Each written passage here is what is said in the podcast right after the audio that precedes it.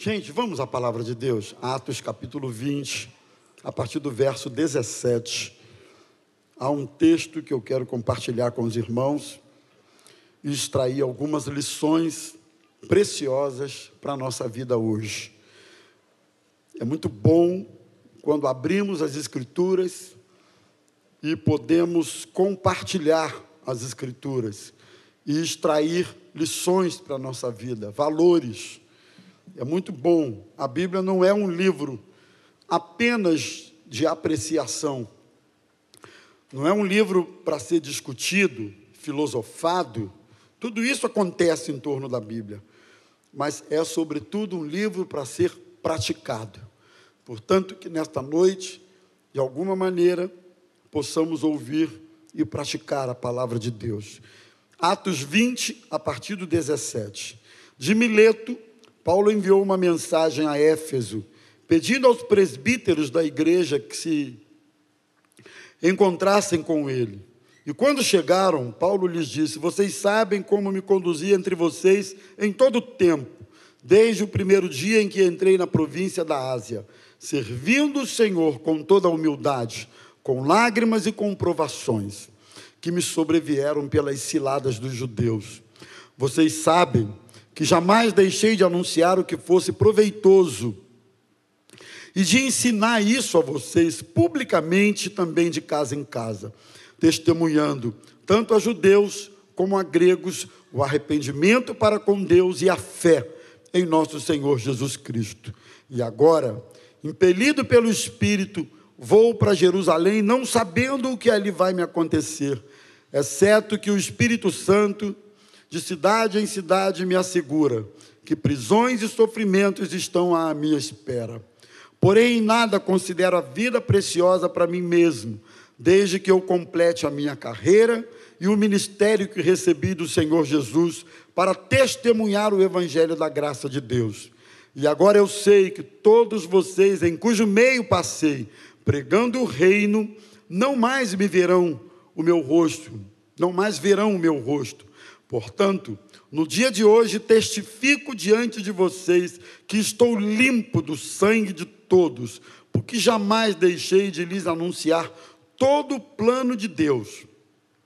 Cuidem de vocês mesmos e de todo o rebanho no qual o Espírito Santo nos colocou como bispos para pastorearem a igreja de Deus, a qual ele comprou com o seu próprio sangue. Eu sei que depois da minha partida, aparecerão no meio de vocês lobos vorazes, que não pouparão o rebanho, e que até mesmo entre vocês se levantarão homens falando coisas pervertidas para arrastar os discípulos atrás de si. Portanto, vigiem, lembrando que durante três anos, noite e dia, não cessei de admoestar com lágrimas cada um de vocês. Agora, pois, eu os entrego aos cuidados de Deus e à palavra da sua graça, que tem poder para edificá-los, dar herança entre todos os todos os que são santificados. De ninguém cobicei prata, nem ouro, nem roupas. Vocês mesmos sabem que essas minhas mãos serviram para o que era necessário a mim e aos que estavam comigo. Em tudo tenho mostrado a vocês que trabalhando assim, é preciso socorrer os necessitados e lembrar das palavras do próprio Senhor Jesus: mais bem-aventurado é dar do que receber. Amém, queridos? Fala conosco, Senhor, através da tua palavra. Permita que ela seja instrumento de instrução para nós, de correção, e que ao final deste tempo de reflexão possamos crescer na graça e no conhecimento do Senhor e possamos praticar a tua palavra. Ajuda-nos, nós oramos em nome de Jesus. Amém e amém. Eu aprecio muito o apóstolo Paulo, quem não? Quando nós olhamos para a vida de Paulo, sua obra, seu testemunho, sua trajetória, a gente observa uma coisa muito interessante é que Paulo era muito intenso em tudo que fazia, não é?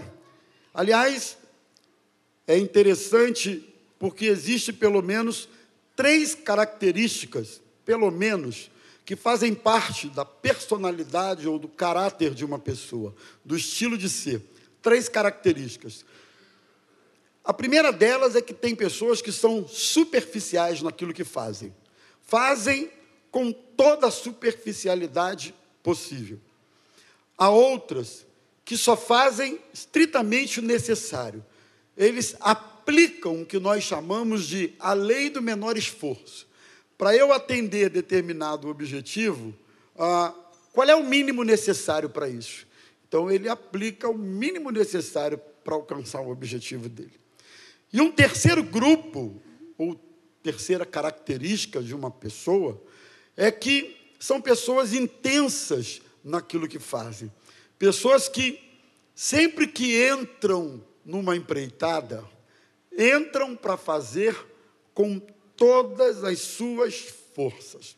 Olhando para o apóstolo Paulo, a gente percebe que ele tinha essa característica. Não tinha meio termo com o apóstolo Paulo.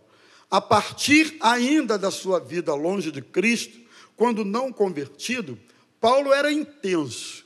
E uma das, uma das ah, intensidades de Paulo era matar cristão, perseguir cristão, botar cristão na cadeia, e assim por diante. Paulo era assim. A conversão de Paulo, podemos dizer, foi radical, foi intensa. A conversão de Paulo, você não encontra registros parecidos como a conversão do apóstolo Paulo.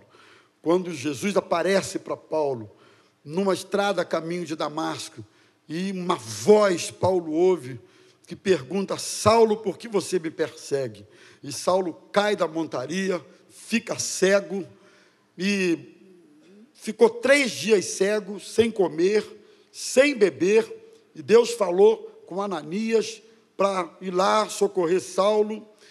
No versículo 21 de Atos 9, diz também que Paulo logo pregava nas sinagogas afirmando ser Jesus o Filho de Deus. O que eu entendo aqui é que Paulo não tinha nem tanto tempo de convertido. Olha a intensidade da vida desse homem. Logo pregava nas sinagogas, afirmando que Jesus era o Filho de Deus. E todos os que ouviam a mensagem de Paulo ficavam atônicos e diziam: Mas não é este que exterminava em Jerusalém os que invocavam o nome de Jesus? Ou seja, as pessoas meio que não acreditavam que Paulo tivesse se convertido. E quando ele chega em Jerusalém e procura se juntar aos discípulos, todos temiam e não acreditavam que ele fosse um discípulo de Jesus, a ponto de Barnabé ter que tomar Paulo consigo, leva aos apóstolos e testemunha por Paulo mesmo o que havia acontecido com ele no caminho de Damasco, sobre como Jesus aparecera e como se deu a conversão de Paulo. E quando você olha a conversão do apóstolo Paulo, você também pensa no seguinte: é que foi uma conversão para lá de improvável. A conversão de Paulo foi improvável. Algumas conversões, algumas pessoas, quando se convertem, a gente mal acredita que se converteram. Né? Não sei se alguém aqui foi. Ah, se converteu dessa forma. Quando se converteu, ninguém na família conseguiu acreditar muito que o sujeito tinha se convertido. Fulano parou de fazer isso, parou de fazer aquilo, parou de mentir, parou de ficar bêbado na porta dos botequins, parou de falar mal dos outros, parou, mudou. Parou de se prostituir, parou de ser uma pessoa rancorosa. E você mal acredita na conversão do indivíduo, né? Gente da sua família, do seu conhecimento que se converteu, ou você está orando para se converter, ou está orando para voltar para Jesus, para o Evangelho, para retornar à casa de Deus, e você ora, mas mal consegue acreditar que aquele indivíduo possa retornar para a casa de Deus ou possa se converter. Mas eu preciso lembrar aos meus irmãos uma coisa importante: Jesus é especialista em transformar os improváveis. Ele é especialista de por surpreender a gente. Aquilo que a gente não imagina que possa acontecer, ou que Deus possa fazer, é exatamente ali que Deus age com força. Então não duvide da possibilidade de alguém por quem você ora se converter, voltar para Cristo, se prostrar diante dele, acredite, é o poder de Deus agindo na vida dessa pessoa. Então o apóstolo Paulo nos mostra isso. E Paulo se transforma no maior missionário entre os gentios. Foi chamado apóstolo dos gentios. Diferente de Pedro, que concentra o seu foco missionário entre os judeus. Foi instruído aos pés de Gamaliel, Atos 22, 3, que era um fariseu, um dos maiores instrutores rabinos do primeiro século. Paulo foi um defensor inteligente da fé um plantador de igrejas, testemunhou diante de autoridades religiosas, líderes, foi o maior autor bíblico, escrevendo 13 cartas no Novo Testamento, ou seja, dois terços do Novo Testamento escritos por Paulo. Então aqui a gente tem uma um breve, brevíssima biografia do apóstolo Paulo, muito ampassando. E no texto que nós acabamos de ler, nesse momento, Paulo está reunido com os presbíteros da igreja de Éfeso, ressaltando o seu testemunho diante deles como apóstolo e os temas principais que ele havia ensinado àqueles homens a respeito do evangelho. Então, ali nessa conversa, que se dá nesse texto que nós lemos, havia um clima de comoção, porque Paulo sabia que a sua morte era iminente que ele não duraria muito tempo, que logo não estaria mais entre eles. Então o clima era um clima assim de comoção. Então, considerando a relevância do apóstolo Paulo, dessa figura, a importância de Paulo para a igreja no primeiro século, no cristianismo de um modo geral, eu gostaria de ressaltar alguns aspectos desse ensinamento, desse testemunho que Paulo dá aos presbíteros de Éfeso acerca da sua própria vida. Ele testemunha acerca da sua própria vida, da sua trajetória, do seu ministério. Né? E esses testemunho, esse testemunho de Paulo é, representam para nós alguns pilares que nos acompanham na nossa caminhada com Deus. Não podemos nos separar desses princípios. Pilar é o conceito de pilar nós sabemos, tem a ver com sustentação. Pilar não se tira, não se remove, não se quebra. Pilar é estrutura.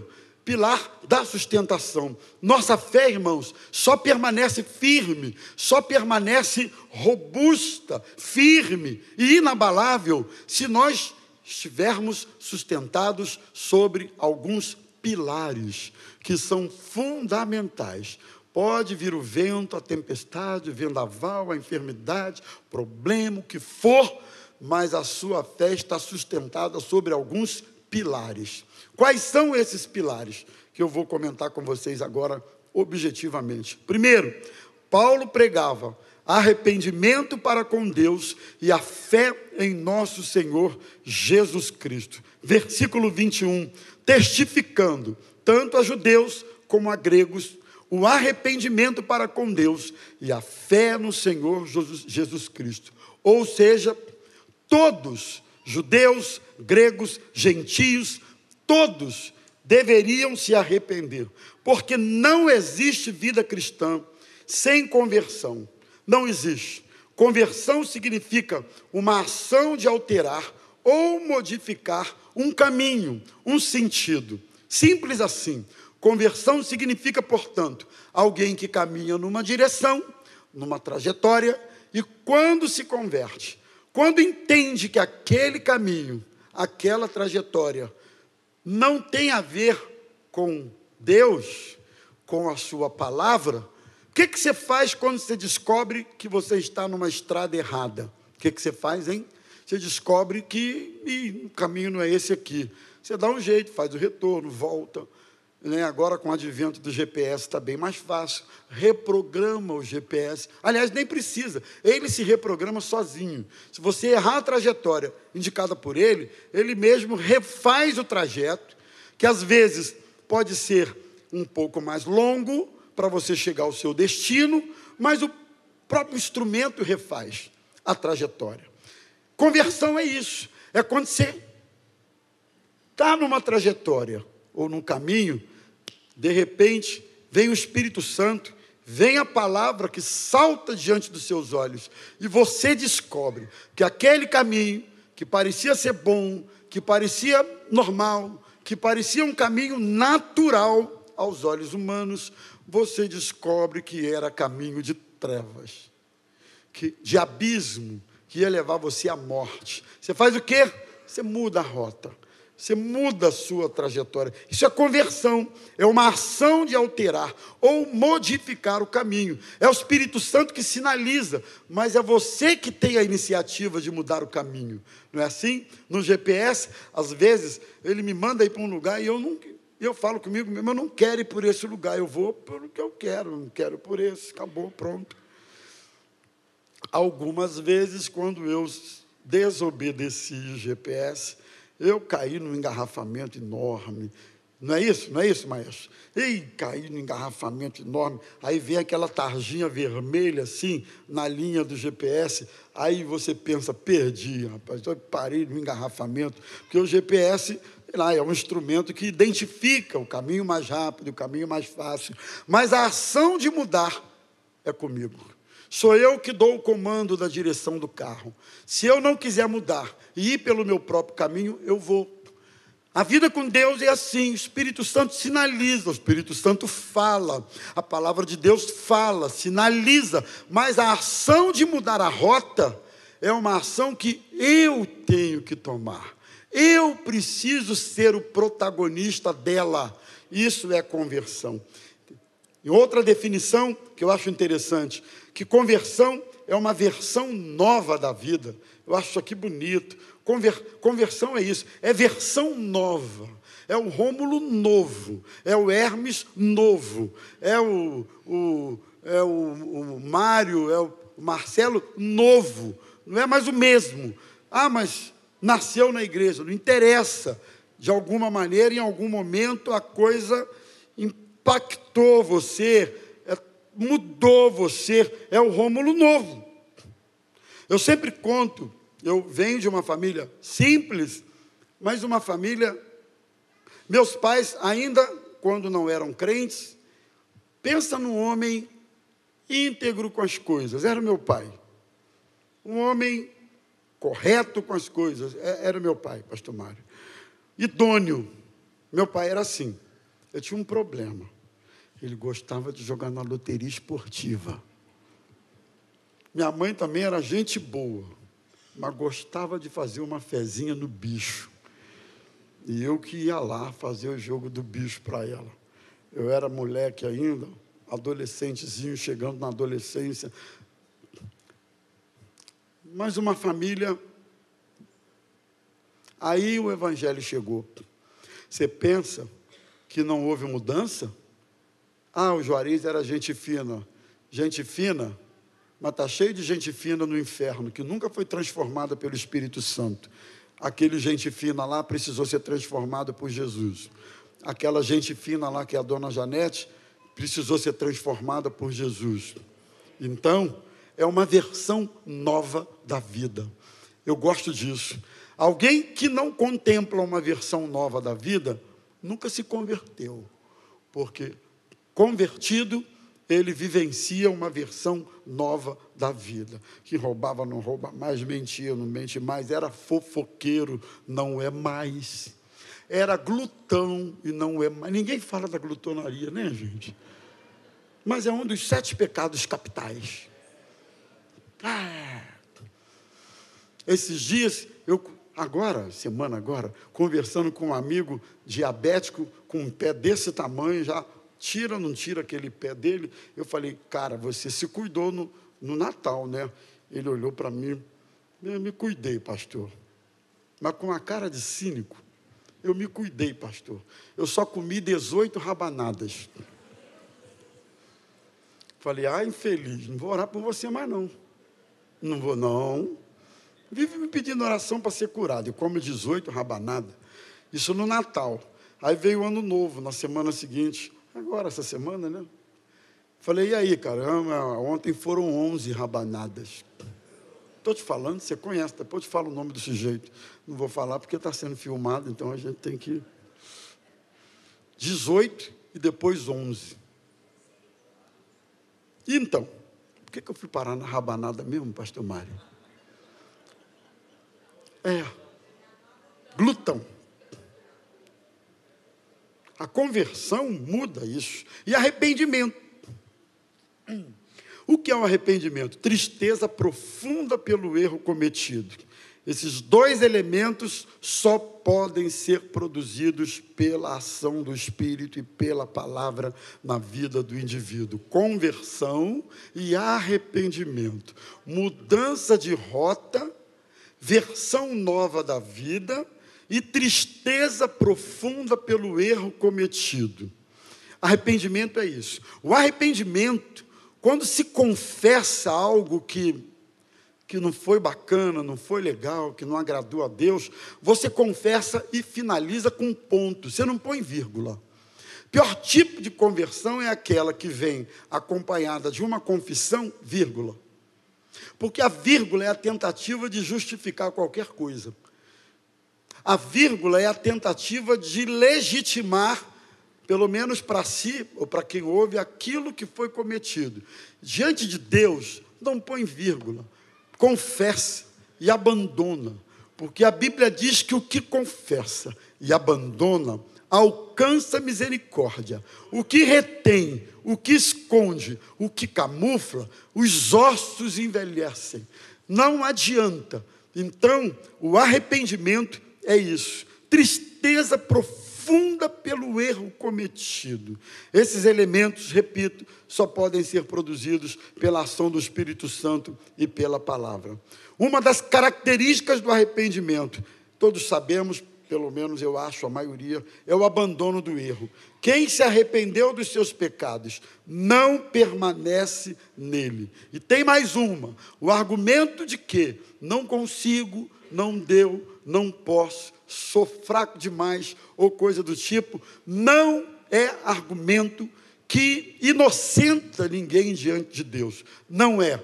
Porque para tudo o que enfrentamos e que tem choque com a nossa natureza humana, para tudo isso, o Espírito Santo nos fortalece, nos capacita, nos, nos, nos fortalece. Portanto, meus irmãos, é isso, arrependimento. E ele fala de fé em Cristo arrependimento para com Deus e fé no Senhor Jesus Cristo. Paulo ressaltava que a nossa fé precisa estar fundamentada na pessoa de Jesus.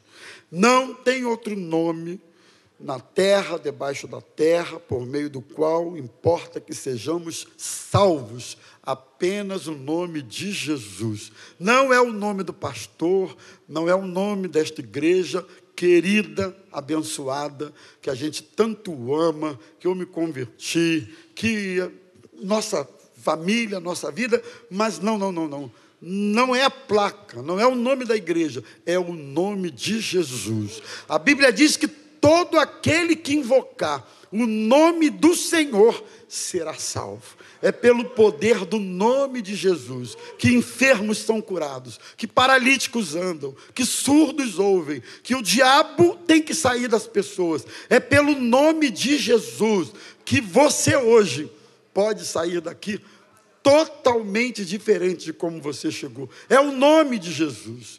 Repito, não são os pastores, os queridos irmãos. Não, não.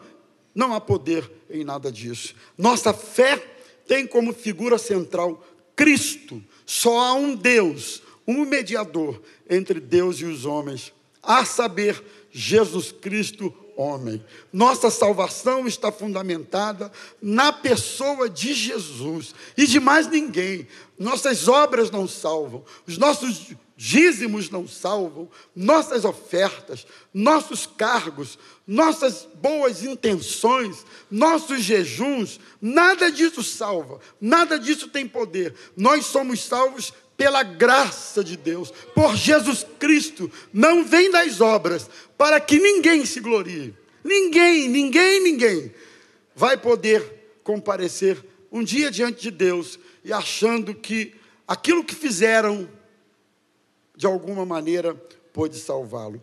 As bases da nossa fé não estão na instituição, mas em Cristo.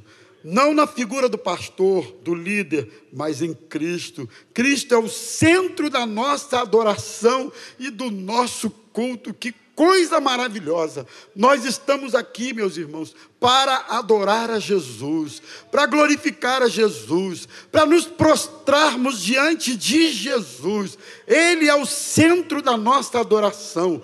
O culto aqui não é para você se sentir bem. A gente tem essa mania. Hoje eu me senti bem no culto. Hoje eu gostei do culto. Como se o culto fosse feito para mim ou para você, ou para qualquer pessoa. Não, não, não, o culto não é feito para a gente, o culto é para Deus. Quem tem que gostar é Deus, quem tem que se alegrar é Deus, quem tem que ficar feliz é o Senhor. Então aprenda isso. Não chegue para o culto com a expectativa, com, ou melhor, o comportamento de espectador. Vou sentar aqui, me entrega um louvor bacana, viu, maestro? Oh, a orquestra não pode falhar me entrega uma mensagem bacana, viu, pastor? Não pode errar em nada, tem que ter tudo direitinho. Me entrega um serviço religioso bacana, nada pode falhar. O ar tem que estar tá bom, o berçário tem que estar tá legal, estacionamento funcionando, tudo bacana.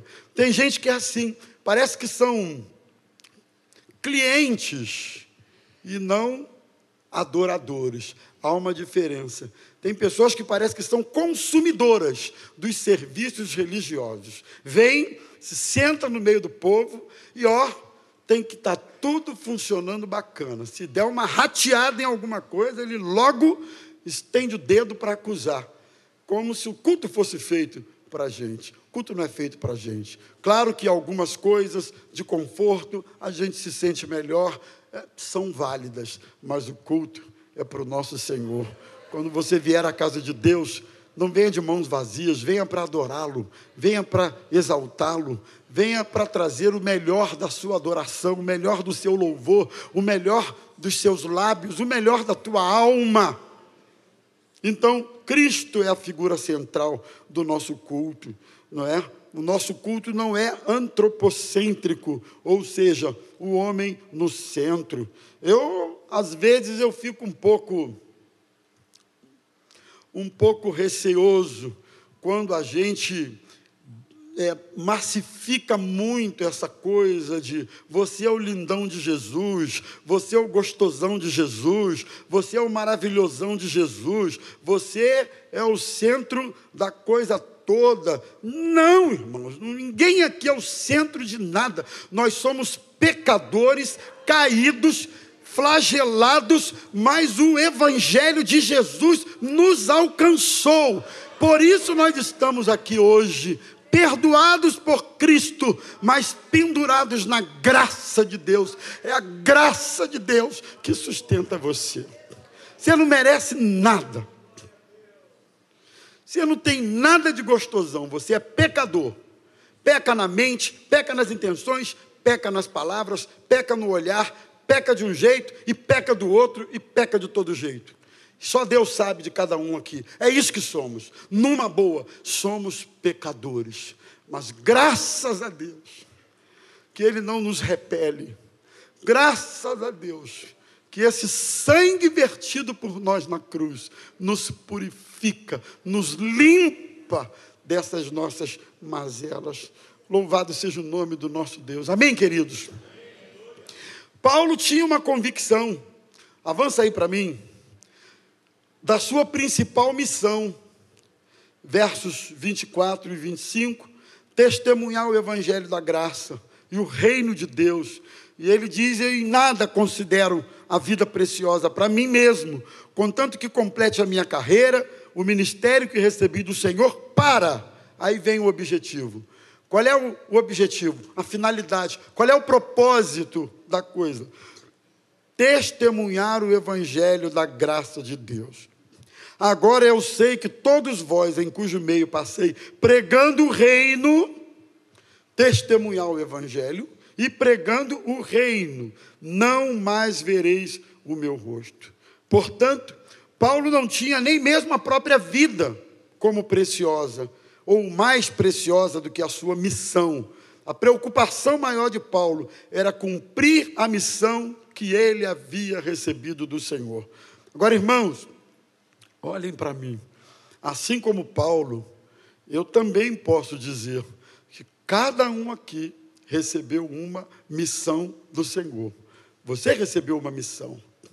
Uma missão que é coletiva, que é para todos nós, mas uma missão que é sua, que Deus colocou nas suas mãos. Então, olha para mim. Não se compare a ninguém. Cumpra a agenda que Deus colocou nas suas mãos. Pegue o que Deus colocou nas suas mãos e faça com excelência. Faça com garra.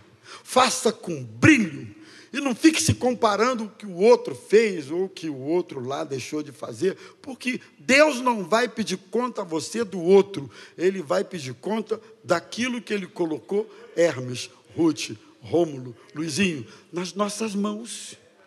O que Ele colocou nas minhas mãos, Pastor Mário, Pastor Marcelo, é o que Ele vai me. Eu vou ter que dar contas a Ele um dia. Lembra da parábola dos talentos? Que foi distribuída a cada um segundo a sua capacidade. Um foi lá, multiplicou, o outro multiplicou e o outro foi lá e enterrou. Porque achou que o seu senhor era, mau e enterrou o seu talento. Então, olha para mim: qual é a missão que Deus te deu? Cumpra a missão que Deus te deu. Só uma vez. Fala para quem está do lado. Cumpra a missão que Deus te deu. Cumpra, Rutinha a missão que Deus te deu. Aleluia. A missão. Testemunhar o Evangelho da graça. E o reino de Deus. O reino de Deus não é físico, falando um pouquinho do reino, não é geográfico, não é político. Jesus disse para Pilatos: O meu reino não é deste mundo. A porta de entrada do reino é o arrependimento e a fé.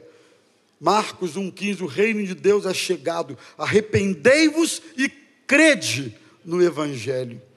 Só entra no reino quem nasce de novo. O reino está dentro de vós. O reino fala de uma qualidade de vida. Romanos 14, 17. Justiça, paz, alegria no Espírito Santo. E os súditos deste reino são pessoas diferentes. Os súditos do reino não são melhores, não são piores, mas são diferentes. Pobres, quebrantados, mansos, famintos de justiça, puros de coração, pacificadores, misericordiosos, não é? No Sermão da Montanha.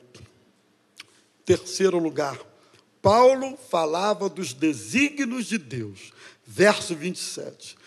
Porque jamais deixei de vos anunciar todo o desígnio de Deus, todo o propósito de Deus, tudo. Paulo disse: eu eu não deixei de anunciar nada a vocês. Significa todo o conselho de Deus, a revelação de Deus que culminou em seu Filho Jesus Cristo, Paulo não omitiu verdades do Evangelho.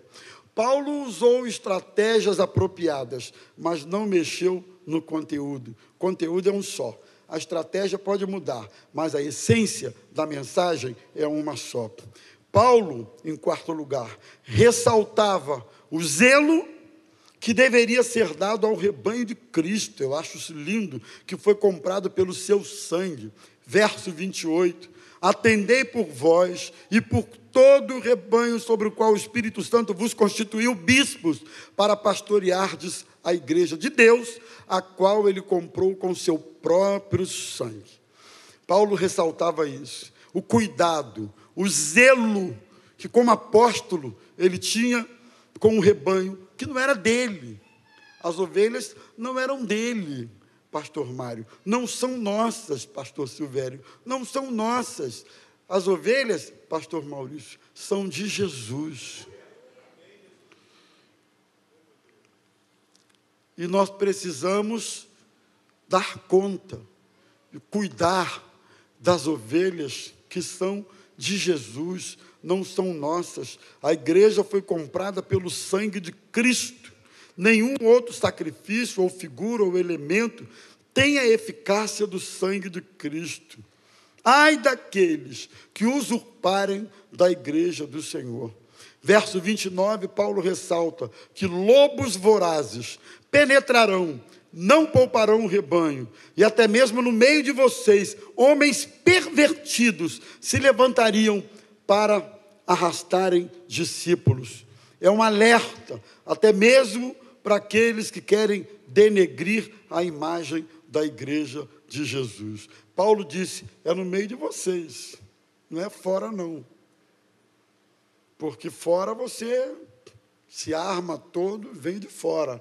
Mas duro é verificar que muitas vezes lobos vorazes, travestidos de ovelhas, estão no meio do povo para usurpar, de alguma forma, da lã da ovelha. E Paulo ressalta o cuidado que era necessário ter com isso.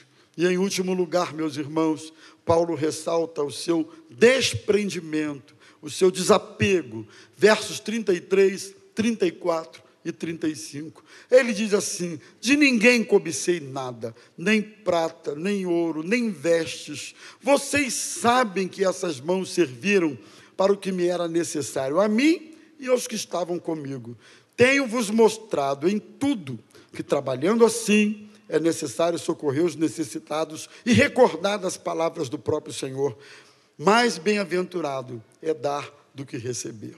Eu aprendo com Paulo que ele não era ambicioso, não. Paulo não se preocupava em não ser pesado para os irmãos. Ele não era ambicioso. Paulo não era, não era, como é que eu vou dizer, apegado a essas coisas, porque tudo passa, irmãos. Olha para mim, tudo passa.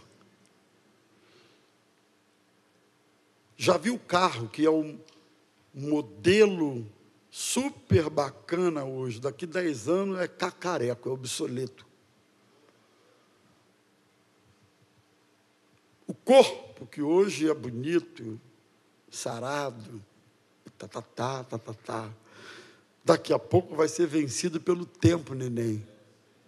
Não tem jeito, pode chorar, pode espernear, até porque a outra opção, não sei se é mais interessante, que é morrer cedo.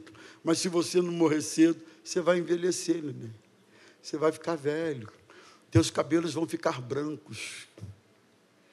Você vai ficar assim, com a cara meio assim. Hein? Solange que está falando. Você vai murchar feito ameixa. Tudinho. Solange que está falando. Vai ficar murcho. Não adianta. Você pode ajeitar daqui, dali, esticar de lá. Uma hora vai ser inesticável.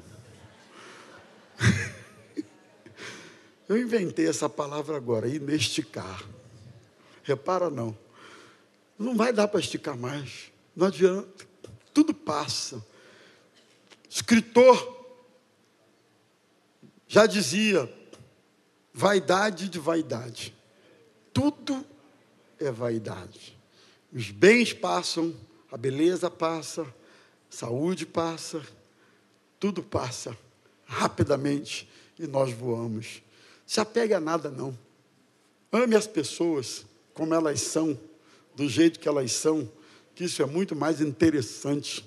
Que Deus nos ajude a adotar para a nossa vida os pilares que Paulo ressalta para os irmãos presbíteros da igreja de Éfeso. Que Deus nos ajude a sermos pessoas constantemente buscando arrependimento, a sermos pessoas que centralizem a fé na pessoa de Cristo, que testemunhem o evangelho da graça, zelo pela igreja. Fale mal da igreja. Não fale mal da igreja. Sabe por quê? A igreja não é esse prédio. A igreja é você. A igreja sou eu. Se a igreja não está bem, é porque nós não estamos bem. Né? É, assim, numa linguagem. Nossa igreja de Campo Grande está uma benção. Não estou falando isso, mas né, às vezes eu vejo algumas pessoas, ah, porque a igreja não tem o quê, porque a igreja não sei o que lá. A igreja é você, rapaz. Então, se a igreja tem que mudar alguma coisa, essa mudança precisa começar a partir de você. Que Deus nos abençoe, que esses conceitos passem a fazer parte da nossa vida.